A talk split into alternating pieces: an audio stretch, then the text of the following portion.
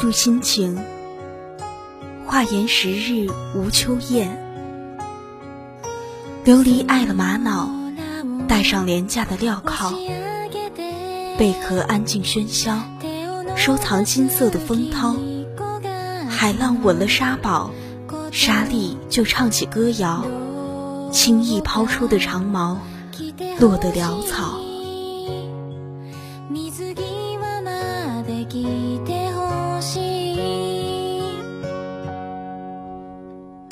我是爱你的吗？还是只爱着自己？窗外传来大风雨声，像海波夹杂着怒涛，不知到底是在为着什么而哭泣。卧室里的吊灯像是被吓坏了，忽明又忽暗，其他的房间灯火通明，只有我处在一片昏暗中。我站在床上，手里举着一只灯泡，阿妙倚在我的脚边，喵呜喵呜地叫着，长而柔软的尾巴时不时地扫一下我的脚背。这样的场景既温馨又萧瑟。有一种往事般的矛盾，可以包容所有的酸涩，却也支撑着甜蜜。我忽然被风雨之声包围，世界除了声响还是声响，喧闹。在我这里，远走的往事竟被稀薄的灯光揪回，一点一点，逐渐扩大成磅礴的幕布，隐蔽了四野。隐蔽了四野。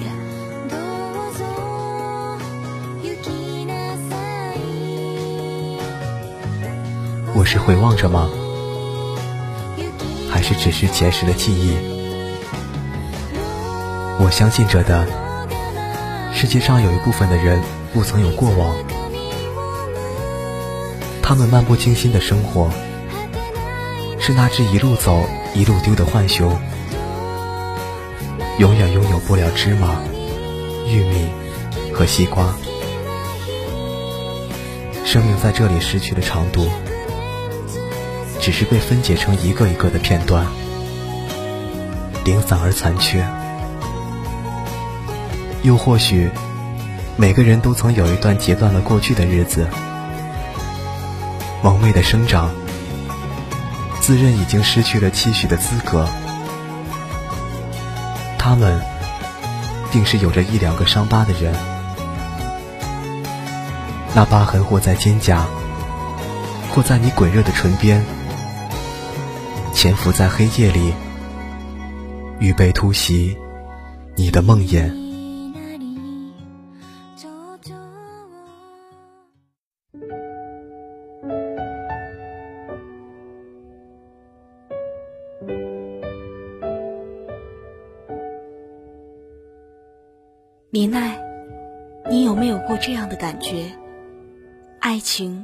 像是此时拿在我手里的这枚灯泡，起初装上的时候，它是那么的耀眼，散发着光和热，好像永远不会熄灭。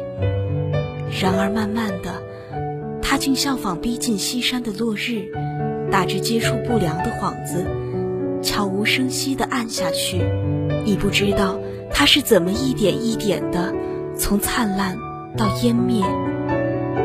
又或许早已察觉了的，只是我们谁也无力阻止。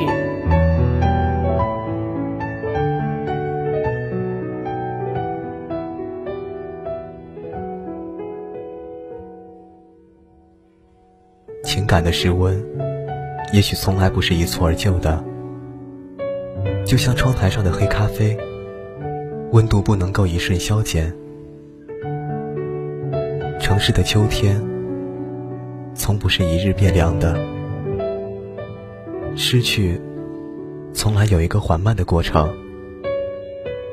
如此，才能够让人们享尽痛苦而又无奈的折磨。想要握紧又白白流失的感觉。沉重却又微微释然的心情，矛盾的共存于内心的海洋。究竟是从什么时候开始的呢？你我的沉默。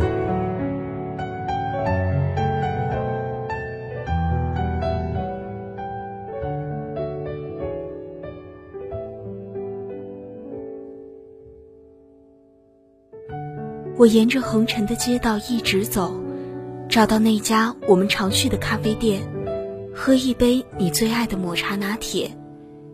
你是否也这样细品着属于我的黑咖啡，顺便祭奠一下消逝的过往呢？分开有多久了呢？好像很长时间没有联系了吧？不是不曾想起。我也曾有深夜想要给你打电话的经历，就在不远的过去。可是又有什么资格呢？你终于不必在深夜里被电话铃声惊醒，听我的抱怨和哭诉，微微无奈的包容着。突然有些怀念呢。电话另一端，你温和的、略带沙哑的嗓音，那带着未醒的疲惫，隔空传来的。温暖。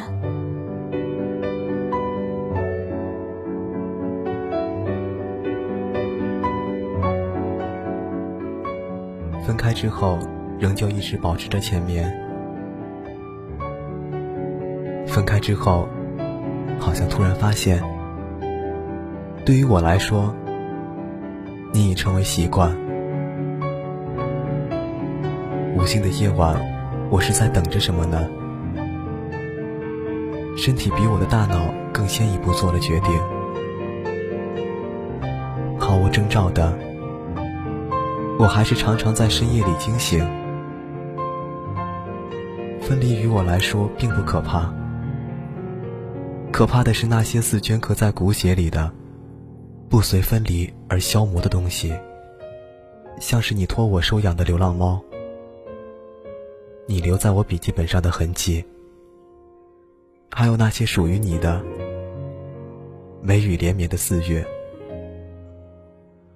人的情感是如此难以捉摸的事物，是在爱着吗？还是不爱了呢？很多时候，连我们自己都分辨不清楚。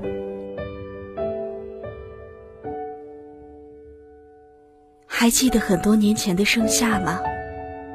那个沾满青春标签的季节，流浪猫奈奈优雅地舔舐着它的前爪，然后一个转身，顺着长长的街道奔跑。记得我跟你说过吗？是一只猫带我找到你的。那时你的表情是什么？失笑、无奈，还是不以为然？有没有一丁点的好奇呢？你会不会在心里说着？哎这是哪里来的怪女孩？其实那时候我一点都不在意你的想法，知道吗？黑猫都是很有灵性的动物，即使它是一只流浪猫。所以，那时的我无比的坚信着，你就是我要寻找的那个人，是命运帮助我寻找的那个人。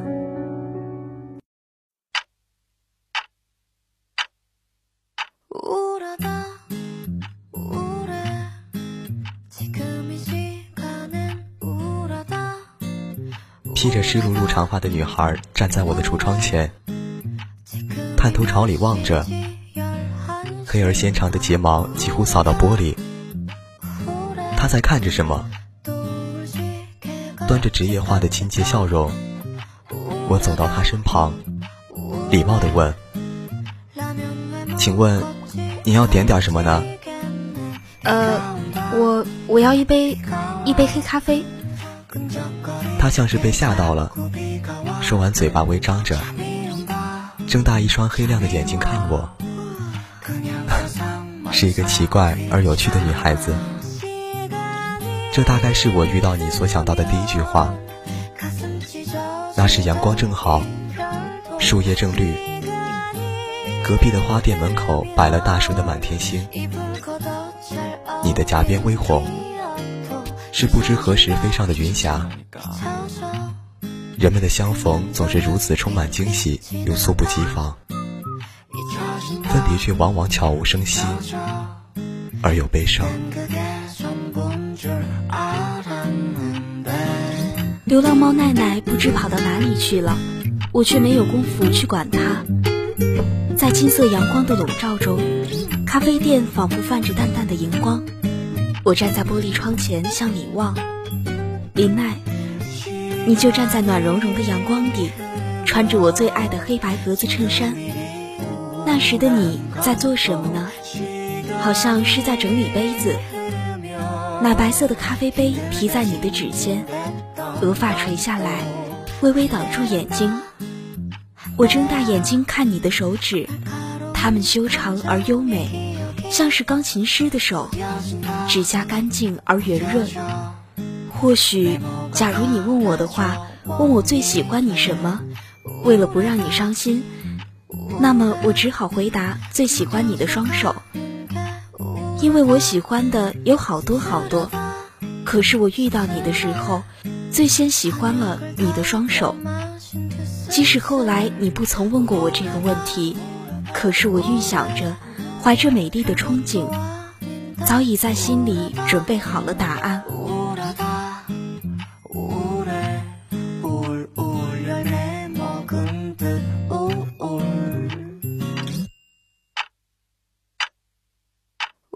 我曾听人说，爱是一种具有连锁反应的奇妙的事物。这大概说的是相爱的人为何会变得很像的缘故。千年前伫立在城郭下的少年，不是因为铜管的润泽而爱上他的乐音，也不是因为芍药的秀美而喜爱它的香氛，只是因为所赠予的那个人。不知不觉之中，我们的喜好有一部分被交换了。我爱上啜饮苦涩的黑咖啡，你也曾尝试过吗？属于我的摩卡。人们都说过去的就是过去了，不要留下痕迹。可是我好像不行啊，四月，因为有些习惯早已经根深蒂固了。那年夏的清风仿佛还吹在耳边，而相逢的人们。却也失散多年了，总是这样，美好的时光总爱比其他的日子跑得更快一些。他们如此突然的闯进和离开，让我不由自主的怨恨过造化和命运。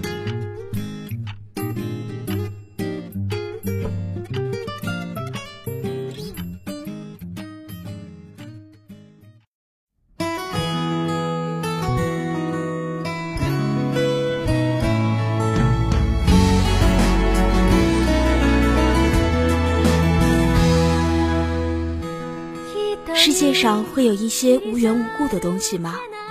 比如毫无征兆跳出来的流浪猫，在经过时恰好落在你肩头的紫藤花朵，或是多雨的天气里被遗忘在鞋柜旁的雨伞，这些会是毫无缘故的吗？但是假如我们想的话，是能够找到原因的，因为摇着黑色尾巴的猫咪带我找到你的咖啡店，紫藤花落了。是因为你恰好途经了我的身边，至于被遗忘的雨伞，是因为在你手里握着呢，那把为我遮风挡雨的伞。要是非要说有什么是没有原因的，那大概是爱情吧。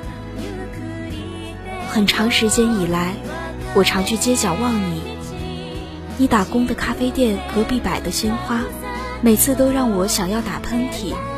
这些你不知道吧？对呀，直到分开，我也没有告诉过你。那时你不曾发觉有一个我吧？我把这个秘密藏在心里了，揣在怀里，一个人沾沾自喜。想你会不会问我？喂，四月，你究竟是什么时候喜欢上我的呢？然后当我说出来，你会用惊奇又疑惑的眼神看着我，追问我。是吗？是吗？我怎么没察觉？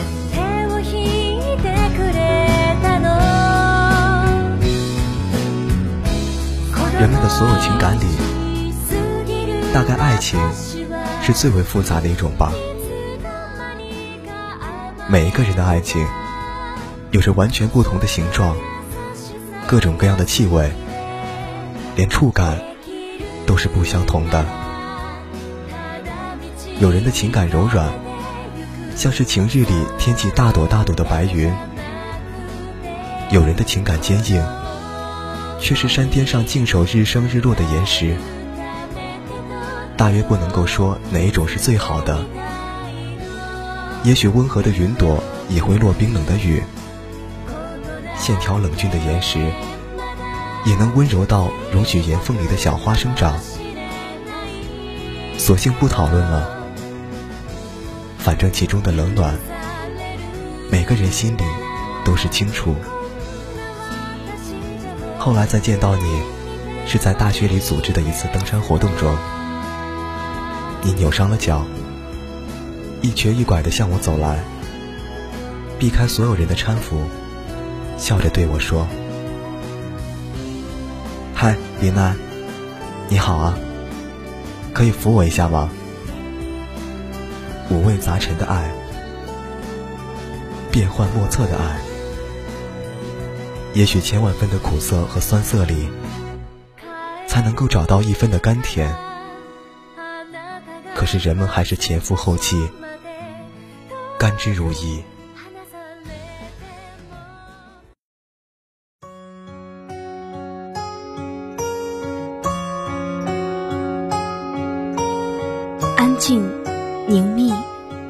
是我第一次见你时就在你身周发现的特质。风吹来，似乎都变轻了，像花落了也无声。燥热的空气被安抚了，连蝉鸣都变得静静，再难聒噪。是我的错觉吗？你给我带来的安心的享受，不是错觉吗？那一定就是我后来所遗忘了的部分。在小有坎坷的山路上，你搀扶着我，你的臂膀就是我的拐杖。多么危险呀！这种感觉，让我觉得。或许一不小心就能走到永远，却又是多么甜美，像饮下了冷冷的山泉。路过荆棘丛的话，你会用温雅的嗓音提醒我小心。经过路旁的野山菊，我所嗅到的和你所嗅到的竟是同一种花香。我们不说很多的话，因为沉默是你的另一个特质。可是。却也不会觉得厌烦和无聊。忽然觉得岁月已老，而你已牵着我走出好远。我发现学校的花园里有一只流浪猫，黑色的皮毛，茶褐色的眼睛，爪子和尾巴脏兮兮的，没有一点猫科动物应该有的驯服和柔和，看起来无人怜爱的样子。即使有好事的小孩子去逗它，它不是毛发直竖，就是慵懒地卧在一旁不理睬。可是我们靠近时，它从不这样，它只会优雅地站起来，用深侧的皮毛蹭你的脚踝。四月，我找不到它会这样的原因，或许，我猜测，从前。在我不知道的时候，你经常去喂它吗？是因为这样，所以那猫才如此温顺的吧？无所谓了，四月。看你蹲下身子，用手去抚摸它，清理它的皮毛，我突然觉得，也许它没有我想象的那么讨人厌烦。后来我们在它的脖颈上系上一枚金色的铃铛。这样的话，它就是一只有主人的黑猫了。对旁人的不理睬和慵懒，也有了理由。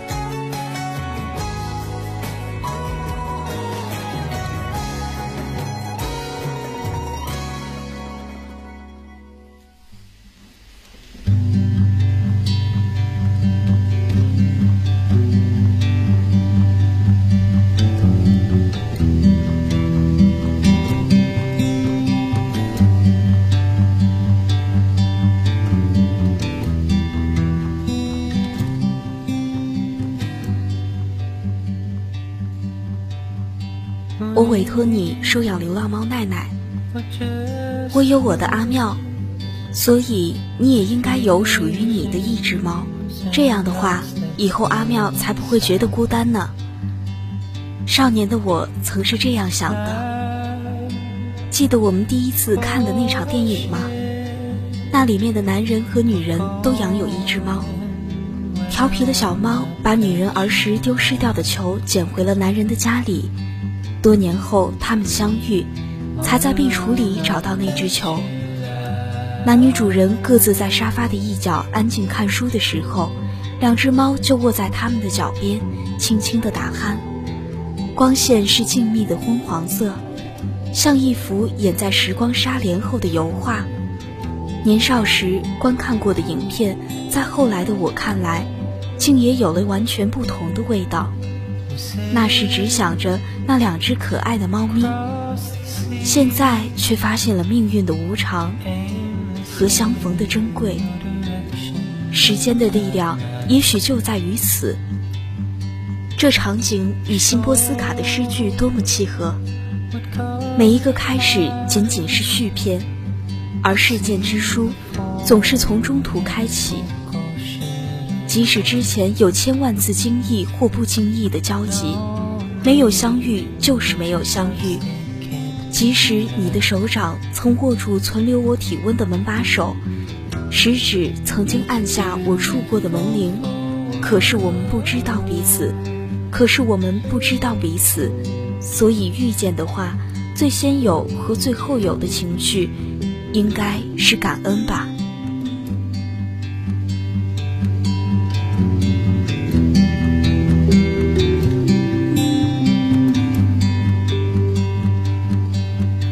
手之后，我的第一份工资，好像我们是用来看的电影，在商场的顶楼电影院里，你曾盯住柜台里的哈根达斯，可是在我看你时，你却又若无其事地转过头。那时没有能力给你的东西，现在我都能够给你了，可是却拿什么身份给你呢？后来，你有没有遇到一个像你想象中那样的人？后来遇见的那个他，是否也像我一样，曾目睹你的失落和悲伤？他会了解吗？你的那些可爱的小动作，思考的时候会咬着笔头，紧张的时候会抚摸左边的耳垂。他有没有看过你不可自抑哭泣的样子？是不是也曾经陪你跋涉千里去看天山上的雪？相遇的时候，我们都是未曾被打磨过的原石，有棱角，会相互碰撞，一起经历过有欢笑有眼泪的日子，为成功而狂喜过。也曾为一个人的失败而一起悲伤，不知不觉中记住对方的喜好。我会做了呢，你最爱吃的酒酿圆子。也看到那些别人，甚至自己都不能察觉的缺点。我不能再忍受了，你的沉默。可是或许爱情它需要一个相互坚持的过程。或许仅仅有爱是不够的，结束一直以来都比开始更简单。只要一个人背对，转身就可以了。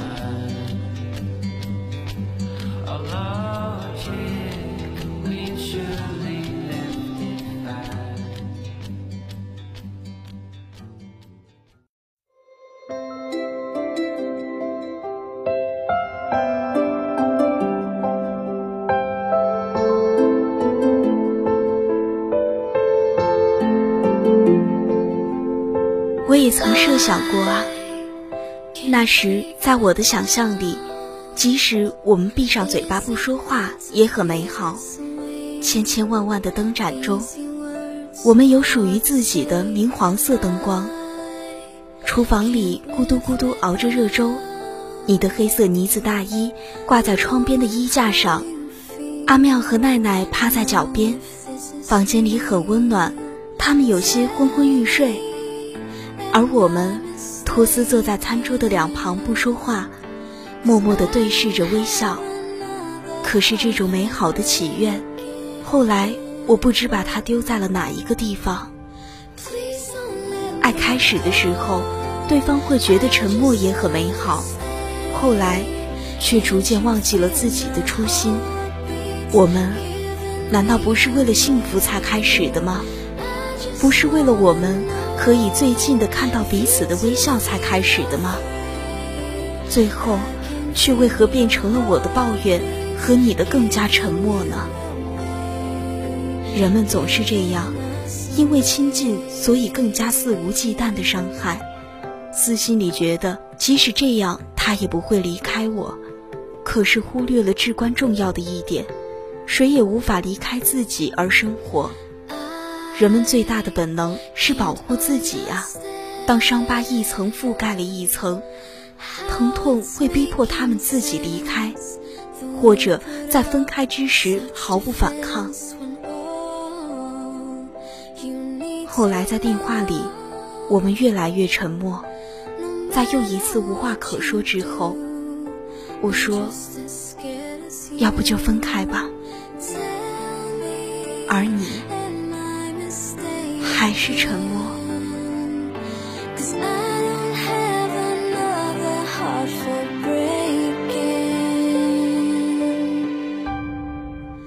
不要走在我的后面，因为我可能不会引路；不要走在我的前面，因为我可能不会跟随。请走在我的身边。做我的朋友。诗人阿贝尔如是说：“当两个人不同处于同一步调上的时候，就像踩着不同音乐节拍的舞者，注定不能共跳一支舞。”我不曾问过你很多问题，大概是我天性里的沉默使你不安。我不曾问过你何时喜欢我的这种无聊的问题，因为我知道时刻和原因都不重要，重要的是爱的时候请珍惜。我不曾问过你喜欢是什么这种问题，因为我所能够给的，我全部都会给予。我努力的向前走。在我的未来里，本是很重要的一部分。沉默是一种让人无法忍受的缺点吗？在遇到你之前，我从没思考过这样的问题。我想像一条安静的河流那样环绕着你，想像一束沉沉的花那样守候着你。可是，我却并不是你想象中的那个人。那么，我宁愿做一个沉默的据点，在你做了决定时，毫不反驳。违背本性的事，为你我是可以做的。陪你在一个幽默的话题上谈笑，而不是在深夜里倾听。可是我毕竟是我，不能太长时间的脱离自己。假如我的内心落雨，充满痛苦，又怎么能够安心把你放在他那里？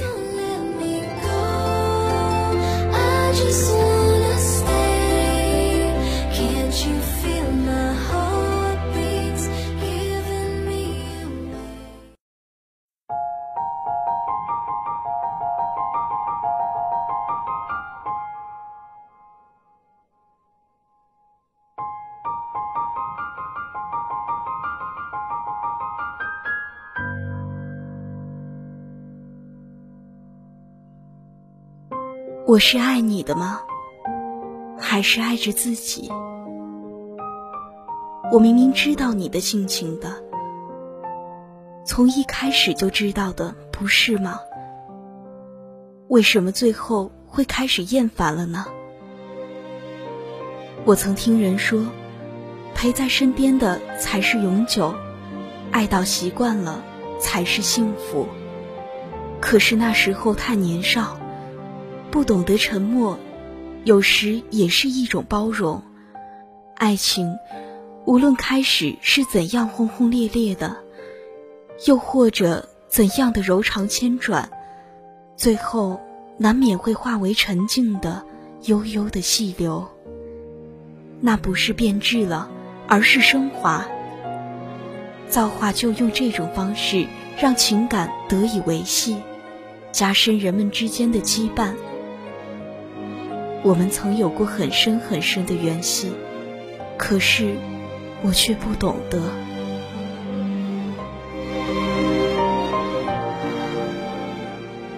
我是回望着吗？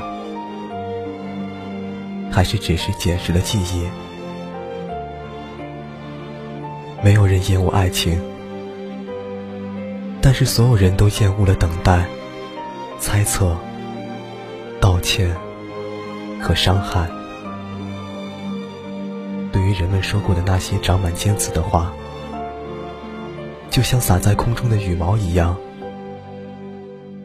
你永远无法完整的收回。所以，还是不要说了吧。他们可能会伤害到你爱的人，越是亲近的人，越应该珍惜。